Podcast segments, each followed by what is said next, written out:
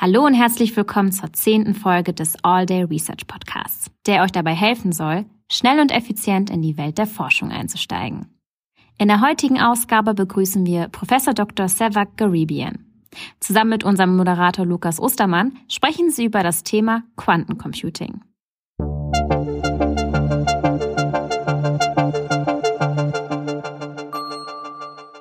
All Day Research Podcast. Damit auch herzlich willkommen von mir zur nächsten Ausgabe vom All Day Research Podcast. Mein Name ist Lukas Ostermann und heute geht es um das Thema Quanteninformatik und dazu spreche ich mit Professor Dr. Garibian. Hello, thank you for coming. Hallo. Ähm, diese Folge werden wir heute auf Englisch aufzeichnen. Dementsprechend wundert euch nicht, dass ich jetzt die Sprache wechsle. Ähm, genau. So the first question I ask my um, the professors is like where do you study and what were the stages of your academic career um, until you came to Paderborn and maybe where was also the first contact with your research field? Ah, okay, that's very good. That's a nice question. Um, so I grew up in Canada, so I did my um, all of them, all three of my degrees, bachelor's, mm. master's, and PhD at the University of Waterloo, which is essentially nowadays a hub for quantum computing. And after I finished my PhD there, I went to the University of California, Berkeley to do a postdoctoral fellowship for about a year and a half. Mm. Then after that, I was in Virginia, uh, working as a faculty member for three years. And finally, in 2018, I came here to Paderborn. And since then, I've been here, basically. And my first uh, interaction with my research field actually was complete coincidence, complete accident. um, I was doing my homework. Okay, um, students listening should not copy my example, I suppose, but I, I, was supposed to be doing my homework and I didn't feel like doing it. Uh, so I was wandering the halls in our math building and uh, one of the professor's doors had a plaque said Institute for Quantum Computing. Mm. And I thought this was really interesting. You know, I was like, what is this? You know, I have no idea what this is. And so I knocked on his door. He happened to be there and he opened the door and, and that literally changed the course of my life. Um, so we had a discussion. He told me what I needed to get into the field and so forth. And um, yeah, it was one of those moments that changes your life, kind of. Yeah, yeah that sounds great, uh, and and it also sounds like a huge step to move from like North America to Germany. Yeah, I suppose that's true. I mean, I, I do have um, part of my family is German, so there's a oh, okay uh, a certain level of comfort that's built in, right? Let's say, um, and you know, I, I wasn't born in Canada. You know, I have a very long history of kind of um, moving around. Let's say, so it mm. it kind of wasn't that unnatural. I mean, in some sense, right? But Germany is also a great country to come to. I mean, you're not. Uh, it, it's a good step to make, I would say. Right, the quality of life is high, and um, I really enjoy the the academic and the social atmosphere here. In fact, mm. so. Uh, so, like, did you study computer science, or was it already like some quantum computing? Oh no, no, no! I just did. I, I did computer science. I didn't even want anything to do with uh, mathematics and theory when I was a student. I wanted to be a programmer, and I and I actually did that. I graduated and then I, I was a programmer for a year and a half and I, I realized I just didn't like it. Mm. Right? And I needed a bit more of a challenge. I needed something that stimulated me, um, kind of um, in terms of problem solving a little bit more. And so I went back for my master's and, and that's kind of how this started. Right. Oh, okay. But at that point I knew about quantum computing. I just hadn't decided yet that, oh, I, I want to really dedicate, you know, the next mm. six years of my life to get a PhD, let's say, or whatever. Right. Sounds great. Uh, we will talk about that in a second, but sure. first of all, I will like to do some either or questions. Can I'll do to every professor. Um, so the questions would be starting with beer or wine. Beer or wine? Uh, normally, I would say neither, but uh, I don't mind. Uh, a good white wine is very nice. Ah. So let's say that. But I mean, they're both fine. I'll drink both occasionally. Let's put it that way. Yeah. Mountains or sea? Uh, mountains hardware or software? Hardware or so? I guess I have to say software. Yeah, I mean that's closer to what I do, right? So, yeah. Theory or practice? Theory. Uh, your data in the cloud or on your own hard drive? Certainly my own hard drive, and not for privacy reasons, just because it's with me, and then I could, in case the internet's down, I don't have to worry. Mm. Right? I'm not a privacy person. I'm more practicality. Let's say. Coffee or tea? Both. Now it's coffee. It used to be tea. now I've switched to coffee. Yeah. typical German thing, I would say. Is that true? yeah, kind of. Ah, I think coffee is like typical uh-huh. German. drink. Oh, that's true. Yeah, the Germans are very fond of fruit teas. I find, which is not a real tea, technically speaking. And but Yeah. coffee is big here. Yeah, that's right. Yeah. Well, coffee's great. I'm not complaining. Yeah. uh, the last one, written or oral exam. Always written. Mm. Yeah, oral is. I mean, I, I understand the pros of oral. Uh, okay. Well, maybe I'm. I'm okay. We don't do oral exams in North America, so it was a new concept to me when I came Ah, here. okay. So that's why I, I say written as my first response, but it's also uh, if you have a large class, it's a total pain to like. You know, it's much more efficient to just have a written exam. Yeah. But if you have a small number of students, oral is nice. You could lead them through the questions. They could learn from you a bit, and so I, I, I maybe they're both equal, but they both have places where they get used, I think, and where they shouldn't get used. Mm. I mean, if we have the opportunity, maybe you can Yeah. like talk about some things uh, in North America, how the system there works. Oh my God, In okay. comparison to to like uh, the German system. Okay, okay. I was just complaining about this yesterday, so it's the right time for this question. so it drives me crazy here that in um, Paderborn, and I think this is not just our system, but it's NAV's system, which is that um, the exams you're allowed to write them multiple times. Um, there's more than one sitting, so if you just don't feel like doing the first one, uh, you just don't do it, and then you just go for the second one. Uh, this doesn't work in North America. In North America, at the beginning of the semester, there's one single exam time that's set by the central administration, and everybody writes on at that time on that day period. If you pass, you pass. If you fail, you fail. You take the entire course again, and and that's it, right? And here it's very frustrating because like I have to write, let's say, two versions of an exam for for each offering of the course, and if just one student doesn't go to the first sitting of the exam, now I have to write a whole second exam um, just for that one student, right? I mean, so it's a lot of work. A lot of students just are scared and they just don't take the exam. They wait, they wait, and you know it just drags everything out. I find like so. I, I strongly dislike that. Um, one thing I like more here is that uh, the students are a bit more self-sufficient. Um, you in North America, people tend to hold your hand a lot more. So Okay. a, a perfect example of this is when I came in um, as a faculty member to North America. I mean, there was a lot of information about how I should adapt to the job, and they had information sessions and whole day, you know, events. And here, I just kind of sat at my desk, and they said, "Okay, figure it out." and then I just had to talk to people, and um, so I mean, it gives me an insight into the the culture and how things are expected to be done in some sense. That you're expected to be more independent, and I certainly notice that in my students here. Like when I'm looking for research assistants, like the the mindset of the students is different here. So, so this I really like. Let's say, yeah. Okay, thank you for this uh, for this um, comparison. Um, and now I would say we start with your research field. Um, maybe you can tell us like how you would define your field of research and maybe what are the challenges in that. Okay. So I study quantum computing. Uh, now, that's a very broad term. I mean, because um, the field of quantum computing encompasses everything from, of course, physics, uh, both theory and experiment, to engineering, to mathematics and computer science. So it's, it's very, very broad. It's very interdisciplinary. Um, and that typically means that to enter the field takes a bit of work. It's something where you have to build some background first in various um, topics before you can start to uh, get into the literature. Um, so what do we do? I mean, we're trying to build quantum computers, right? These are computers that are um, don't work in the same way that our current computers work. They work according to a different set of uh, physical laws called quantum physics. And so what that means is that roughly um, we now have to not me. I mean, I'm I don't build these machines because I'm not a physicist. But what the challenge is essentially is you need to control subatomic particles. So um, you need to control, say, atoms or electrons or photons. What whatever your system is based on, whatever platform you're using, you need to have very very fine control. That's incredibly difficult because nature doesn't like to be controlled at that scale. It um, it's very hard to keep the system noise free. Let's say um, to keep it doing what you want it to do for a very long time, and that's the physical side of it, right? People who actually want to build these devices. And of course, what we do here um, is we work more on the theory side. And what that means is that we say, okay, imagine I could build a quantum computer at a large scale. You know, what could I do with it, right? What what problems can I solve with it, especially algorithmically, right? Like computational problems. And so that's more along the lines of what we focus on here. So this is like um, more theoretical. Yeah. Um, yeah. One question would be, how do you work with quantum computers if you don't have one? oh, that's a very good question, actually. So, I always like to say, like when it comes to theory, there's there's theory world and then there's the real world, right? And they're not. There's usually a big divide between them that theorists tend to overlook.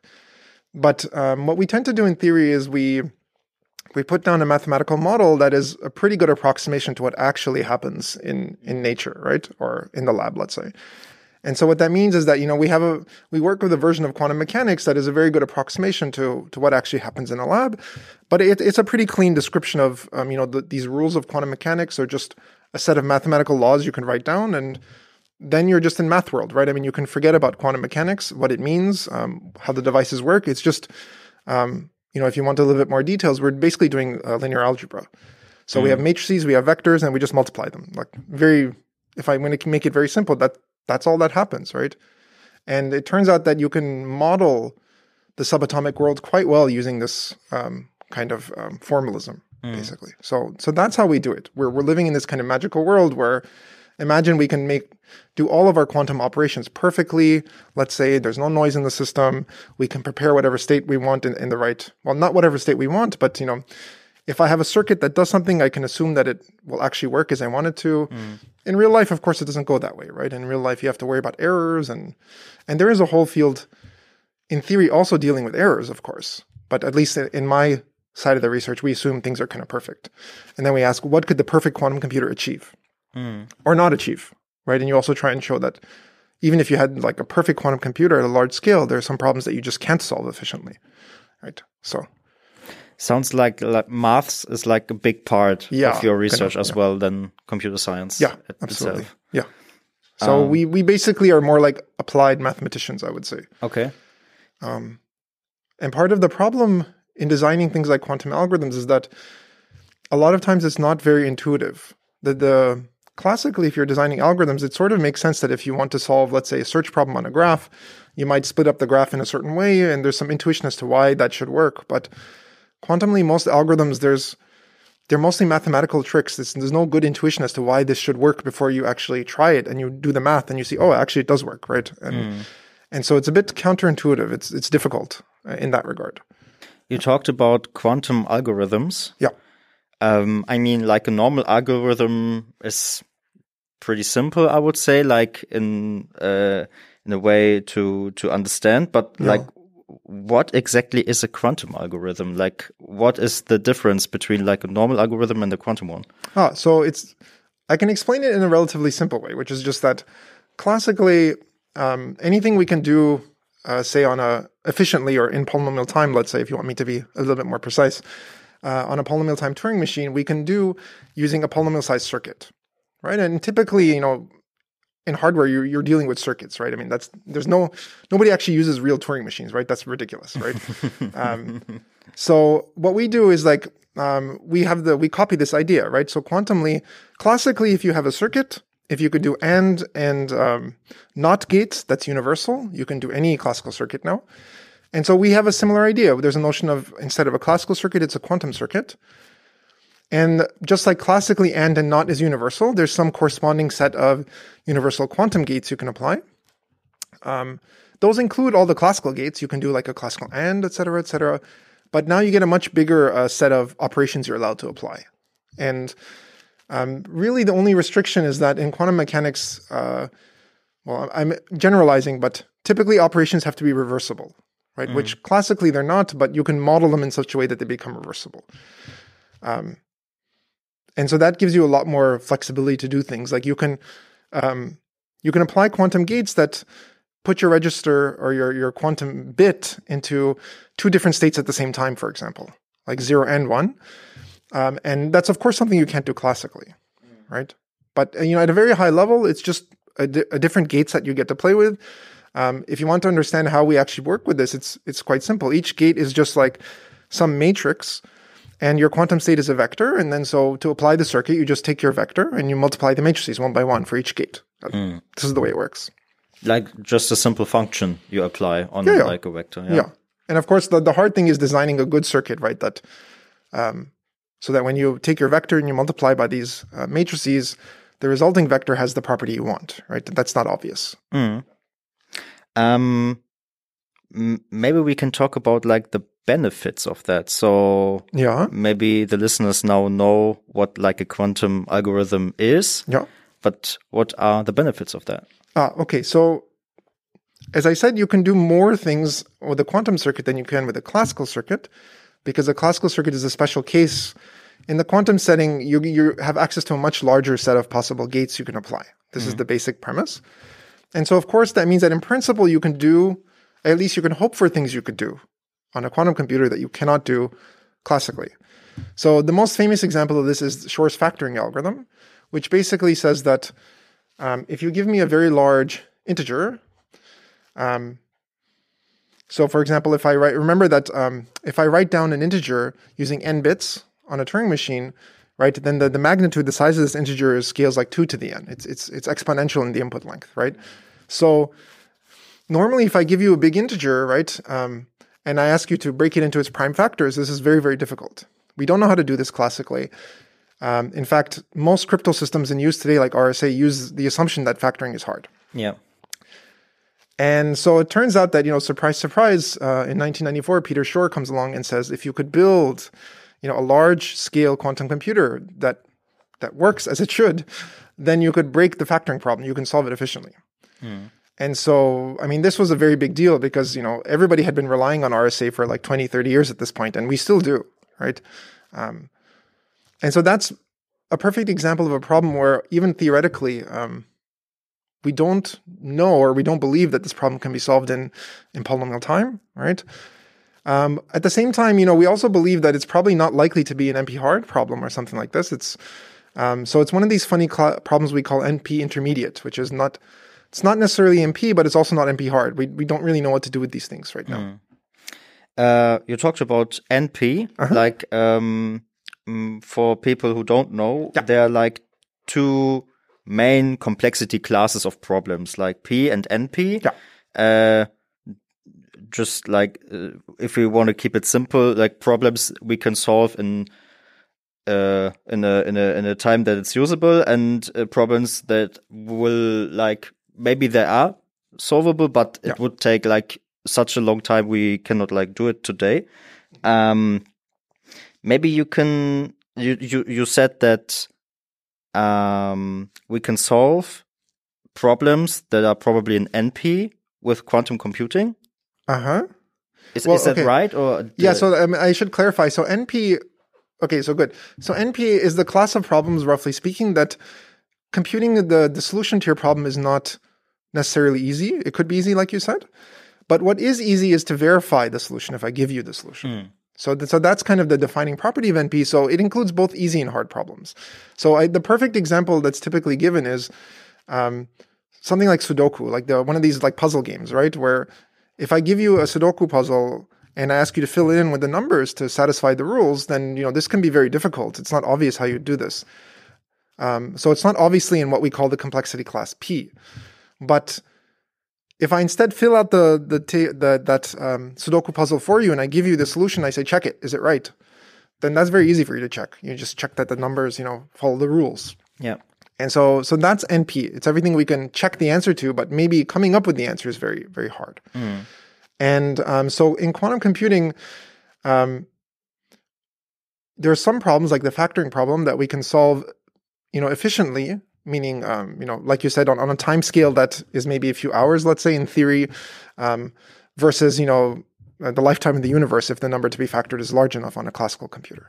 Yeah, um, but at the same time, I want to be clear that um, we do not believe that quantum computers can solve these super hard problems like things like um, NP, what we call NP hard problems, which are the hardest problems in this class NP, let's say.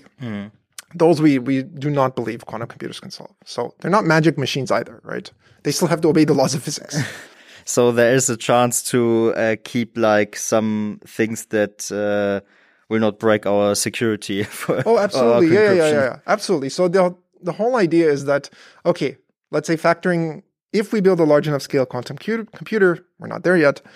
Uh, then factoring is broken. Fine, but then of course you move to other crypto systems, right? And there are um, other crypto systems that are based on more modern assumptions, like a lattice based systems, for example, um, that are believed to be hard against quantum computers, uh, that are believed to be sorry unbreakable by quantum computers. So there, there is a whole field of research now called post-quantum cryptography, which is basically ah, okay. I see. Yeah. imagine we've built a quantum computer. Now what do you do? Right? You still want a classical crypto system. Ideally, the crypto system should be as simple as possible, um, but it should be hard enough that a quantum computer cannot break it.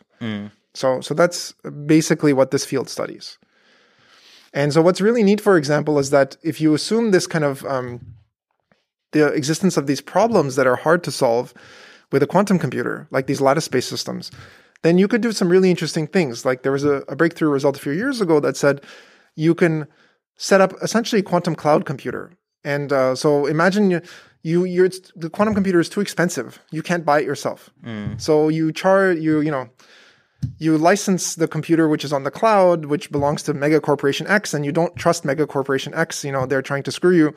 Um, how can you believe that the quantum computer is actually doing what the instructions are sending it, and it's not running some silly program?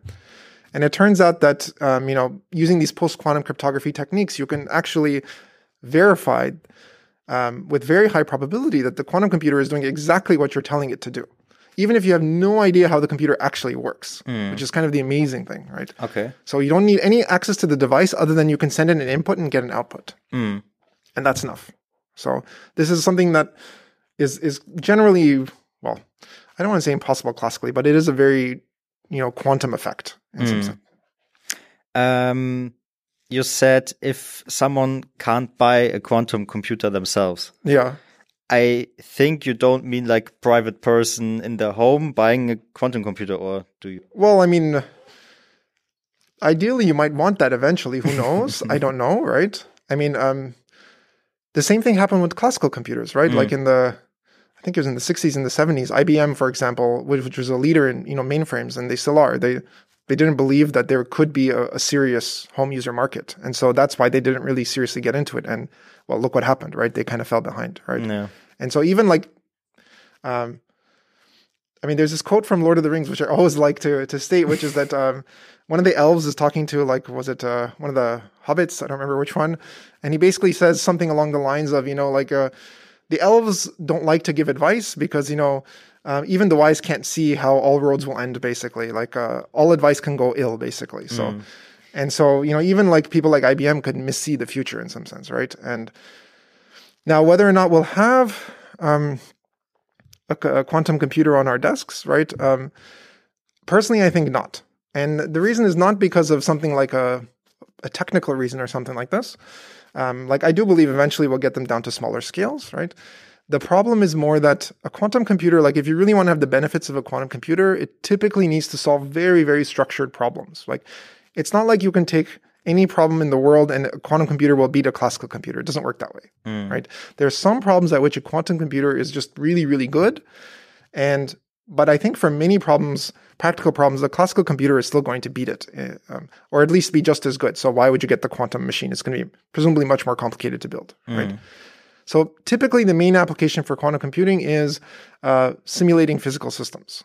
So there, you want to uh, design a drug, let's say, uh, or nanotechnology or something, and you need to understand how these subatomic particles actually behave. Uh, that's very hard to actually study that with classical computers. And so the hope has always been that quantum computers can simulate these systems in a much more direct way, in a much more efficient way. So quantum computers will not like replace our current machines, but like be an addition to that for specific problems. So, okay, that's my view. Okay. let's say I, I want to be very clear, right? I mean, um, nobody really knows what the future holds. Um, I tend to take a more okay, some might call it pessimistic. I like to say realistic, right? Pragmatic. Um, so I do think that um, indeed, as you say, um, it's not like quantum computers will replace everybody's uh, local devices. I mean, these things are much more difficult to build um, in general. Like they typically need to be kept at very low temperature, at, at least right now. Uh, the energy requirements will probably be much higher. Um, so why would you use that if you have this amazing classical computer like my phone can do all the computations that you know 50 years ago what one of the giant mainframes could do, right? So, um, but I should mention that there is a very big push in Germany, um, worldwide too, but uh, certainly also in Germany. So, the German government has pledged, I think, two billion euros over the next I don't know how many years into the field of quantum computing. A lot of that, from what I understand, is going into industry because um, they want to fund practical applications of near-term quantum computers. And so, in particular, what they're interested in is uh, can they solve certain optimization problems faster with a quantum device than you can classically? And so, you know, examples might be something like um, if you have a if you're a car manufacturer and you have the manufacturing floor, and there are all these robots that need to work on the car at the same time, they all have different tasks, and you have to coordinate all the different tasks. So it's done as fast as possible, and no robots get in the way of any other robot. Mm. That's an optimization problem. It's it costs um, every you know second that they save saves the money, right? Um, so um, so these are the types of problems that uh, large corporations are currently looking into, like including things like BMW, uh, Boeing, and so forth. Like, um, and you know, personally, again, I'm not I'm not super optimistic on how that will play out, but I think it's uh, a very important first step because essentially what's happening is these companies are getting slowly involved in quantum computing so that mm. when, when larger scale computers actually come around, then they'll be ready to really take on the technology and then do something really useful with it, right? Yeah, I mean, you need the interest from companies yeah, it takes and time, the government exactly. to like, uh, to like, um, do the research. Uh, that's, that's exactly right. Yeah. yeah. And uh, typically, I mean, personally, I'm of the view that it's not universities that typically come up with practical inventions, right? It's typically industry and university does the basic science first, and yeah. then industry really sh- takes it to the next step and shows how to apply this in practice and make it really useful and really profitable. And I think that's important, right? We need that help too. Is there like a quantum computer al already in use in a company? And yeah, there are. What yeah. is it for?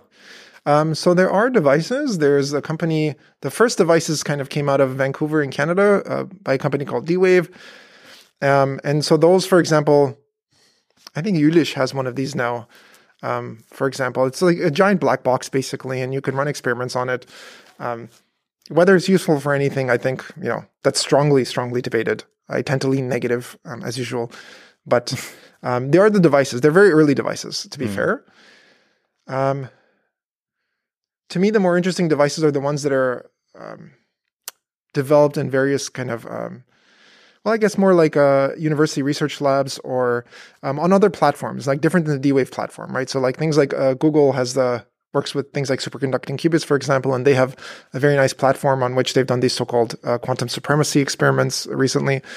Um, so that to me is those are at least I think by many in the field, including myself, are considered a bit more of a serious uh, contender in the sense that they're really aiming for um, a universal quantum computer that can kind of do whatever you give it. Um, whereas, say, the D-Wave ones are um, work in a very specific way, for example, right? Oh, okay. And so they're they're good for things like optimization problems. At least that's the goal, and and that's also why like industry is interested in them because um, because it's a more restricted computer. I think you can build it on a larger scale, and um, therefore, you know, you can try to actually use this.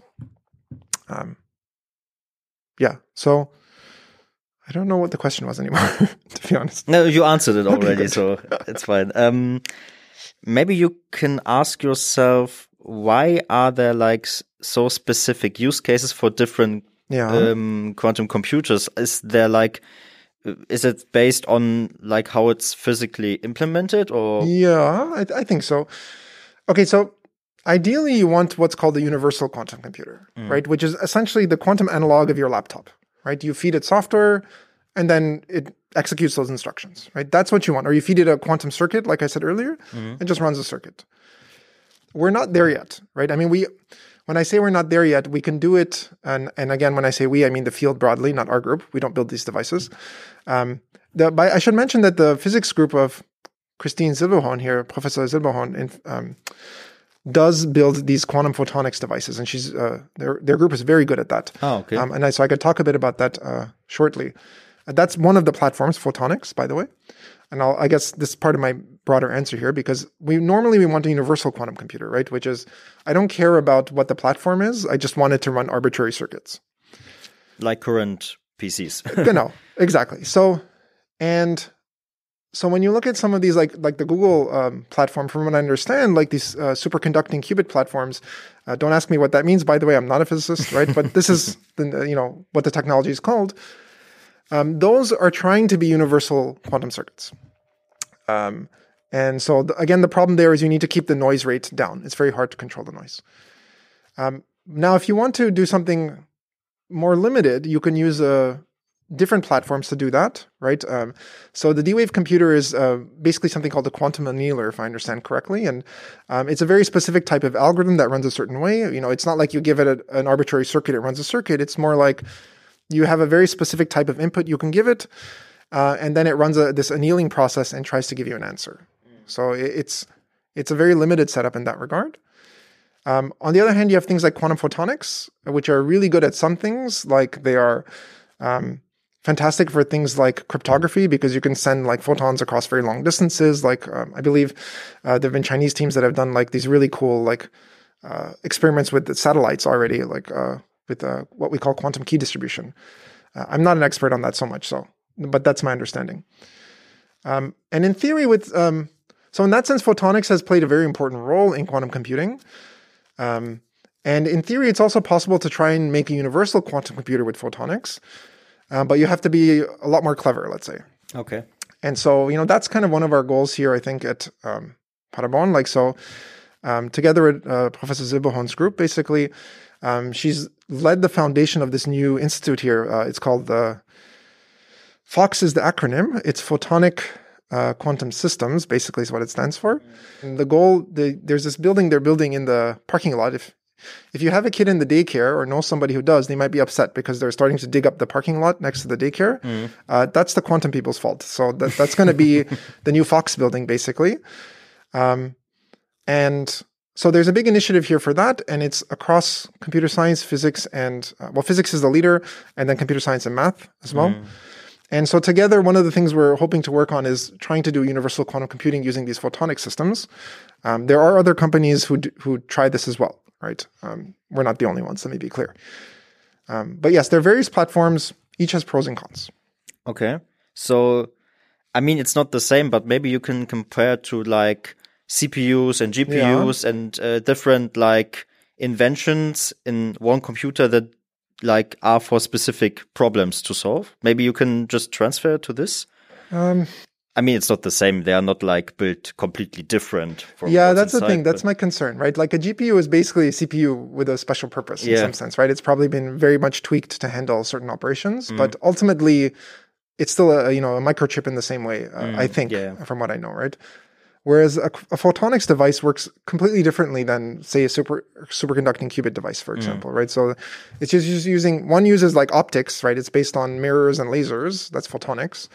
And the other one, well, I don't know what it uses because I don't know what superconducting qubits are, right? But presumably it's something that's kept very cold, and you know, that's all I can say about it, right? Okay, so it's not like we will have like machines in the future where we have like different components with different like physics background, but we uh, try uh, to think that probably these... will happen. Yeah, I think I think you're right about that. Okay. Um, but maybe I think the the best way to tie this into one of my earlier answers is you asked me, you know, uh, if I don't have a quantum computer, then how do I work with the quantum computers, right? And so, uh, like I said, we have this very kind of idealized mathematical model with just like vectors and matrices that we work in, right? And so the question is, how do you actually realize that model in the lab? right? And so you don't have to do it with photons, and let's say, or um, electrons. You could do it with s- different types of atoms, and the, the choice of implementation you choose is kind of not so important, as long as you know. For me, as the user, it does what I need it to do.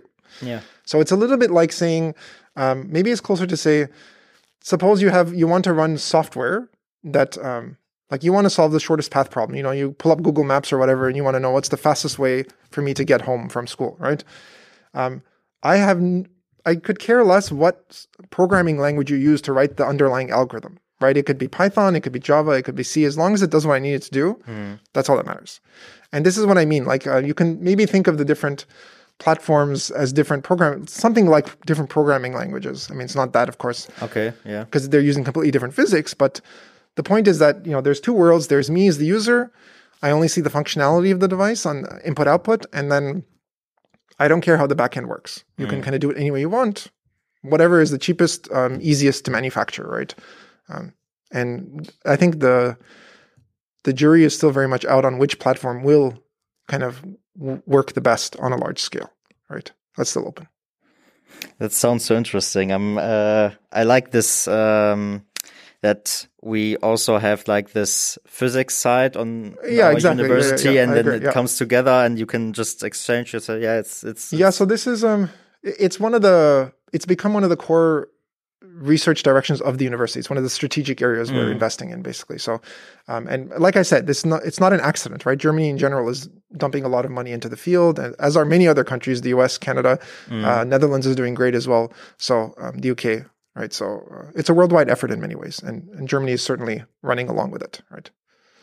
I heard that um, you did some breakthroughs and also like provided some papers to some big conferences. Maybe you can uh, talk about that. Like, what are you re- researching on right now? What is like? sure yeah so i don't know i think it's always weird to classify anything as a breakthrough i mean uh, especially in theory right um, so we do uh, study a number of different things basically um, broadly speaking we we study like algorithms and complexity theory so algorithms are more you know find me a good way to solve this problem kind of thing and complexity theory is more find me a way to prove that this problem can't be solved Okay. yeah.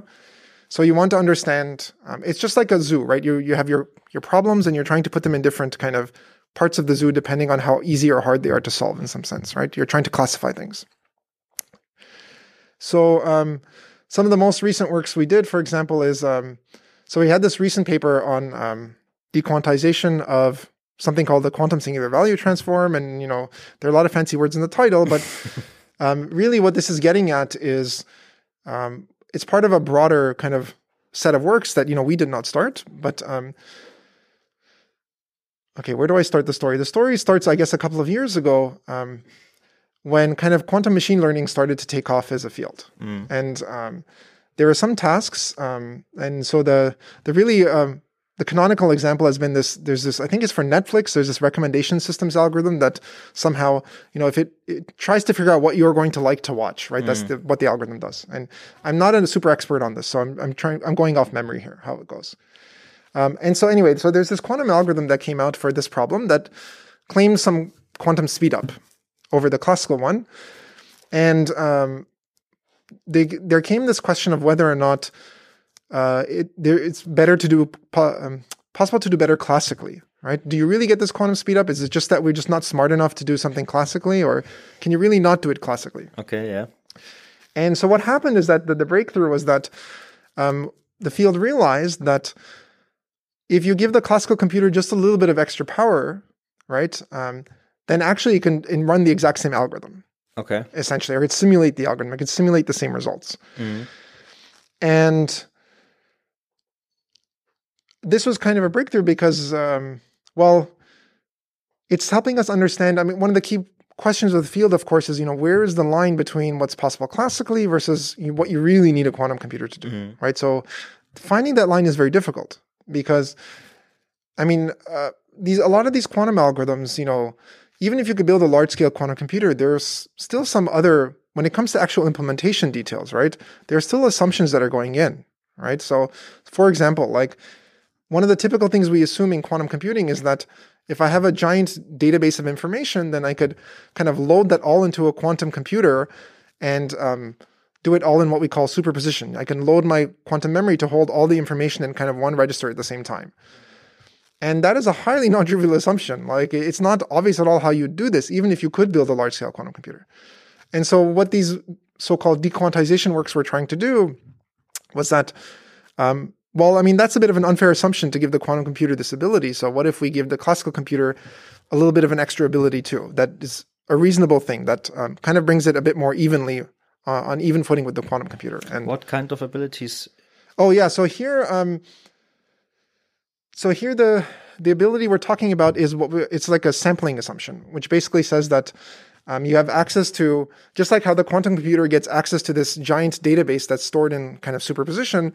Classically, we get access to some large store of information, and um, we can't read it all because it's it's just way too much information. But we have this magic ability to um, randomly sample from entries of that information according to how important um, the certain. So if an entry is very important in my database, the when I do this random sampling, then I should see that entry with higher probability. So it should kind of give me a hint as to what's important in some sense in the database. And so when you have this ability classically, it turns out that not only can you like um, simulate this Netflix uh, recommendation systems algorithm. So that was a lot of fun. But last year or the year before, there was a very nice paper that showed uh, how to use this whole like dequantization framework to simulate a whole bunch of quantum machine learning algorithms that everybody was like you know championing basically right? Um, and so that's kind of along the lines of what this most recent work has been about. Um, we basically took a problem from quantum chemistry. And quantum chemistry by the way i said earlier that one of the main applications of quantum computing is probably going to be simulation of physical systems. And so quantum chemistry is an obvious you know example of that where they're trying to uh, solve problems um, and so we, we showed that there's a problem in quantum chemistry that um, essentially, if you try to solve it the way the quantum chemists need to solve it in order to understand nature, then you can't hope for a classical simulation. Like you need very high precision, it turns out, okay. in your solution. But if you relax the precision requirement just a bit, then actually you can solve it classically efficiently. So using these dequantization assumptions. And so that was another example of a very nice fine line between what's classical and what's quantum, basically. And um, so in this case, it turns out just to be a matter of precision. If you want really high precision, it turns out you have to use a quantum computer. And if you're okay with a weaker uh, number of bits in your output, let's say, then it turns out a classical computer probably can do it. Ah, okay, I see. This is the idea. And but these are this is a problem that's very specific to quantum chemistry, let's say, right? Mm. But it's important to us as a field because to us we view that as one of the main applications, right? Yeah. But to the average person, like who cares, right? Like it's not they're not trying to solve quantum chemistry problems, right? Probably, yeah. yeah. So so that's an example. Yeah. Um I hope that some listeners also like uh, am in- are interested now in this topic yeah, and yeah. Uh, want to uh, dive deeper into it. Um, maybe you can like say which courses do I have to take if I'm interested in this okay, topic yeah. and if I'm a student. Okay, good. So I'm going to give you the same advice that I got when I knocked on my professor's door uh, a very long time ago now. And basically, all he said is that you only need to know linear algebra as a starting point. I mean, obviously, mm. you're going to have to learn more, but if you really just want to get your foot in the door, you need to understand vectors and matrices. You, you probably need to understand things like eigenvalues, eigenvectors, and if you can do that kind of stuff, then at that point you're ready to enter the field, right? Um, then, of course, you'll learn more about um, quantum mechanics, and in particular, do not pick up. Okay, unless you're a physicist, don't pick up a, a physics textbook on quantum mechanics because you know they will go into it in a lot more depth than we need to. Basically, uh, they will model things in a different way, like with infinite dimensional systems, and and we don't use any of that in computer science because we kind of model things nicely in a finite dimensional space and um, but linear algebra is, is the key requirement. If you want to do computer science stuff, it also helps to have a background in algorithms uh, and or complexity theory, of course. If you like things like error correcting codes, um, well, what do they use for that? It's also linear algebra. There, there are other more fancy tools that are used nowadays, of course. But yeah, let me just leave it at linear algebra and maybe some um, algorithms and complexity theory is always useful. But you can pick that up as you go. And do you provide like specific quantum computing courses? Oh yeah, good. Um, so I do. We kind of offer everything you would need. Let's say here, um, at least from a first from a CS perspective, right? Mm-hmm. So um, we offer an introduction to quantum computing course. That's at the master's level. And once you've taken that one, then you can take one of two follow up courses, which are uh, quantum algorithms or, or quantum complexity theory. And they do exactly as the name suggests, like it's either algorithms or complexity theory. Those are more advanced, of course. Um, and that's essentially the focus of our group, like th- those two topics. And so you can kind of specialize in all of that. Um, the, of course, you could do other things too, like quantum information theory, which is more like you, you deal with like entropies and things like this. And, mm. you know, we, we deal with some of this too in our courses. We'll teach it too, but it's not a hardcore focus of our group, uh, of our course, of our, sorry, of our group, right? So those are the three main courses we offer. We often also have a seminar on quantum computation as well as um, a more advanced thing you could take but that that's a bit less regularly offered, I think. So it's like more like a master's, uh, yeah, topic. Yes, yeah, okay, yes and no. At Paderborn, it's a master's topic. Okay, I see. um, so normally, and I've tried to have this happen here, but it hasn't been successful yet. Um, and I, I think part of it is just um, the statewide laws are kind of difficult to override mm. on how courses are offered, et cetera, et cetera. Normally, the Introduction to Quantum Computing course is offered already at the undergraduate level, mm. uh, but also at the master's level. So you we, you do what we call cross listing, which is that you can either take it as an undergrad or as a master's student, but obviously you can't take it twice, right? Yeah. And that way, I mean, you can just take it whenever you want. And I took it as an undergrad. That was very important, actually, in my case. Um, but here, um, we have very strict rules about no cross listing, basically, as far as, you know, whenever I've asked to do this, it's been like, no, master's is master's, undergrad is undergrad. Part of the problem is they don't want people getting credit twice, basically, for the same course. Um, so I, all I'm saying is, in principle, you do not need to be a master's student uh, to start. Um, so, for example, I had a, a, really great undergraduate research assistant, Justin Yirka, when I was in the US. He started, I think, in his second year of undergraduate. I don't think he even knew linear algebra at the time, but he, you know, he was a good student, and you know, he kind of learned linear algebra on his own, basically. And uh, we had a couple of research papers together. The the most recent of which went to QIP, which is our top conference internationally. And when I moved to Germany, he wanted to stay in the US, so he ended up going to University of Texas at Austin. Um, so that's where he is now. But the point is that you know you don't necessarily have to be a master's student. It's just the main thing you need is mathematical maturity to some extent, right? Mm. You need to feel comfortable with math and, you know, not freak out when you see an equation kind of thing, right? Yeah. I mean, as a student, we always complain about mathematics, but we see it's very important. So yeah. And, and that's not something you learn, right? It's just something that takes time. You just get, I mean, I think the perfect quote for this is there's Richard Feynman, who's a famous physicist. He was one of the main inventors of the idea of quantum computers. Mm. And he, I think it was Richard Feynman. No, it wasn't Richard Feynman. It was John von Neumann, actually. And he said, um, you don't understand mathematics, you just get used to it. and this is 100% true, at least for me, right? I mean, you just see it so many times that it just becomes second nature. And, and that's when you pick up this mathematical maturity, mm. right? But it's not like I could sit there and predict when it's going to happen in some sense, yeah, for each person. Okay, thank you so much for oh, these no, answers. Yeah. Um, and my last question would be, what do you do now when you return to work?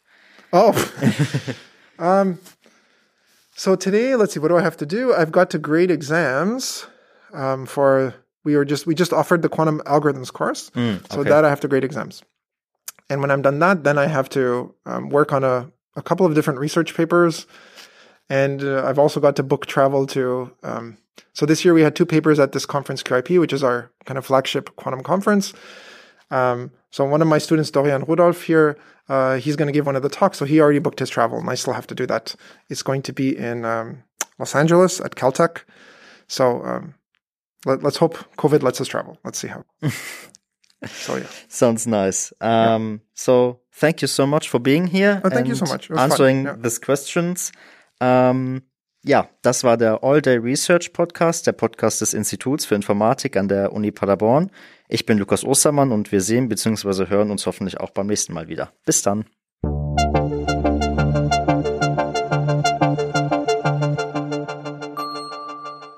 All Day Research Podcast. Weitere Folgen findet ihr überall dort, wo es Podcasts gibt und natürlich auf der Website des Instituts für Informatik der Universität Paderborn. Wenn ihr immer direkt die nächsten Folgen hören wollt, dann abonniert uns gerne. Dies ist ein Projekt in Zusammenarbeit des Instituts für Informatik unter der Leitung von Patricia Höfer und dem Fachschaftsrat Informatik der Universität Paderborn. Moderation und Redaktion Lukas Ostermann. Technik und Redaktion Alexander Göbel. Sprecherin Sarah Akopian.